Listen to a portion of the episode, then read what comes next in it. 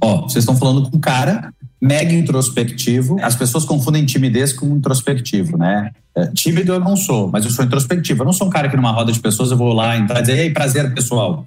Eu sou na minha.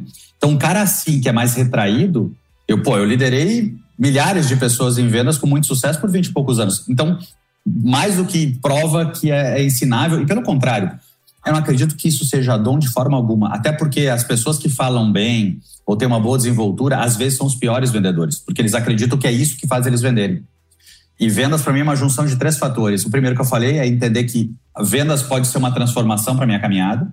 Então eu ter aquela ambição, não ganância, né? Uma, aquela ambição. O segundo é técnica, é muito treino, é muito, muito, muito, muito treino. Assim, isso, eu acho que é 60, 70% é treino e resiliência, porque a gente vai escutar mais nãos do que sim, né? Então, às vezes a gente tem 30 clientes para vender e vende para dois. E se eu ficar feliz só quando eu vendo, eu vou ter 28 vezes uh, energia ruim e duas boas.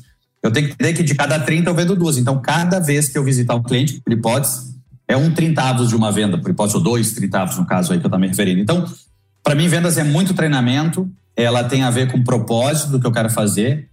E até acredito que se uma pessoa ela tem uma desenvoltura melhor, ela pode acelerar o processo, mas Assim, isso não tem nada a ver de ser bom ou não vendedor. Muito bem! Se você está curtindo o nosso conteúdo por aqui, mostre esse amor seguindo o podcast Café com a DM e deixando também a sua avaliação. A gente se vê amanhã em mais um episódio.